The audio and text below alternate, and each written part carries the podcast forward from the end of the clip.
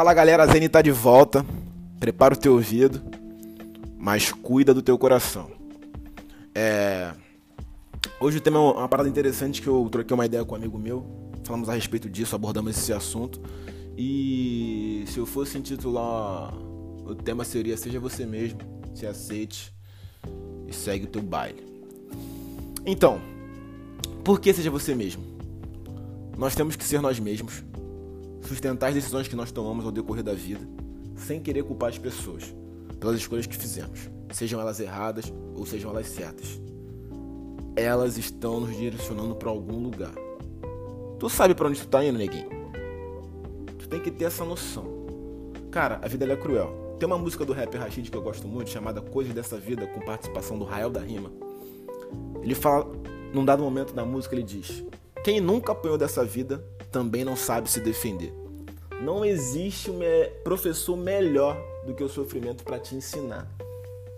A, a, verdadeira noção que você deve ter para viver. Mas o ponto aqui não é esse. O ponto é sobre autenticidade, legitimidade. A pessoa ser verdadeira consigo mesma e ela ser original. Autenticidade nada mais é do que ser verdadeiro. Primeiro consigo mesmo e depois com os demais. Nossa geração é totalmente complicada, mano. Para pra pensar, uma geração que não se aceita, uma geração que não comporta os seus próprios sentimentos, não assume a responsabilidade das suas escolhas e elas ficam transferindo a responsabilidade de uma para os outros, tá ligado? E ninguém se aceita, querendo a aprovação dos outros, querendo pertencer a um determinado grupo. Não que seja problema pertencer a um determinado grupo, ninguém é uma ilha para ficar sozinho, separado de todo mundo, só numa solitude infinita, muito pelo contrário. Mas as pessoas elas precisam se aceitar. Não procurar a aprovação das outras pessoas, mas procurar a aprovação de si mesmo. Olhar no espelho e falar: caramba, eu sou bom, eu me aceito, eu sou isso. E vou evoluir ou regredir. Das duas, uma. Então, teve um parceiro meu que falou: Qual é, nego? Virou coach agora? Muito pelo contrário. Eu não sou coach.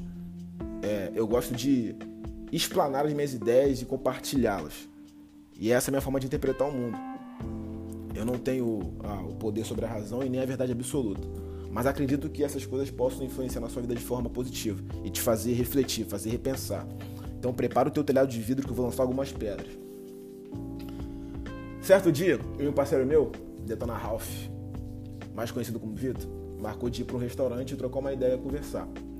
E a nossa conversa se baseava em dois princípios: aceitação e disposição. Ele estava com alguns problemas pessoais e eu também com meus problemas pessoais, então a gente estava compartilhando um com o outro. Até um dado momento que ele falou assim, cara, a gente precisa aceitar quem nós somos. Porque quando nós aceitarmos quem nós somos, nós vamos lidar melhor com os, no com os nossos problemas, assumir as nossas responsabilidades. Eu me utilizei da fala dele e fiz um paralelo com a fala do Miles Monroe, que é um pastor barramin que já faleceu, e ele falou assim: é, uma vida sem propósito ela é pior do que a morte. Primeiro eu aceito quem eu sou, depois eu descubro o meu propósito, depois eu atuo para alcançar a finalização desse propósito e depois eu morro. A vida se baseia nisso. Por isso que muitas pessoas elas estão perdidas, não sabem para onde vão, não sabem de onde vêm, não sabem quem são, não se aceitam, não se aceitam como elas são. Cara, tem uma galera que é mais animada, tem uma galera que é mais calma, tem uma galera que é mais louca, tem uma galera que é mais comedida. Cada um é um universo. Ninguém é igual a ninguém. Essa que é a graça do jogo. Cada um tem uma, uma peculiaridade, uma virtude, um defeito, uma, uma qualidade, uma falha. E isso vai compondo o, o, o ser humano, a complexidade humana. E o que eu acho interessante é que à medida que a tecnologia vai avançando na pós-modernidade, as pessoas elas deixam de ser o que elas deveriam ser, como Nietzsche fala. Torna-te quem tu és. Olha que frase interessante. Torna-te quem tu és. Tu já é, meu parceiro, mas você precisa se tornar sacou? Você precisa se tornar aquilo que você é. Sou até redundante eu falando aqui, mas eu vou fazer um paralelo de um filme que eu vi há tempo atrás, Imortais. É, a qualidade fílmica não é muito bom não, mas a ideia que o filme passa é bacana. Tem um o protagonista chamado Teseu de Colpos, é, interpretado pelo Henry Cavill, que fez o Superman. Ele passa por um problema na vida dele que a mãe dele é assassinada por Hyperion, que é o o vilão do filme, né? A ideia de Perion é o quê? Dominar toda a Terra e exercer o seu reinado com trevas, escravidão, prostituição e morte. Esse é o legado de Hyperion, que ele quer manter, deixar na Terra. Só que a principal finalidade de Hyperion na Terra, que ele julga para si, é a imortalidade. Ele está atrás da imortalidade. Então ele está procurando um objeto que vai ajudar ele a alcançar essa imortalidade, que é o arco de Épiro. E Teseu é um simples camponês. Luta bem com a espada, trabalha, só que não tinha nenhuma finalidade, ele não tinha nenhum propósito da vida dele. Hiperion ajudou Teseu a encontrar o seu propósito. Pega a visão do que eu vou falar contigo. Hiperion mata a mãe de Teseu. Para vocês terem noção, a mãe de Teseu ela foi estuprada e Teseu nasceu de estupro, de um estupro, se eu não me engano. Depois eu vou procurar saber e me, me corrigir se caso eu estiver errado. E nenhum, nenhum homem casou mais com ela. Ela criou seu filho sozinho. Quando Hiperion mata a mãe de Teseu, isso cria um senso de urgência no Teseu de que ele tem que ir atrás de Hiperion e matar Hiperion. Teseu tinha duas opções: ou sentar a bunda no chão e começar a chorar. Não que ele não possa chorar pelo luto de sua mãe, mas ele choraria, teria o seu luto e ia para guerra. Ou ele pegava a primeira opção, ficar chorando, murmurando, reclamando, todo mundo com pena dele, a autocomiseração, ele falava: É, ele matou a minha mãe e eu vou encontrar ele e eu vou acabar com a raça dele. Antes de Hiperinho encontrar o arco de Épiro, quem acha o arco de Épiro? Menino Teseu. Menino Teseu pega o arco de Épiro e faz o que tem que ser feito. Vai para a guerra.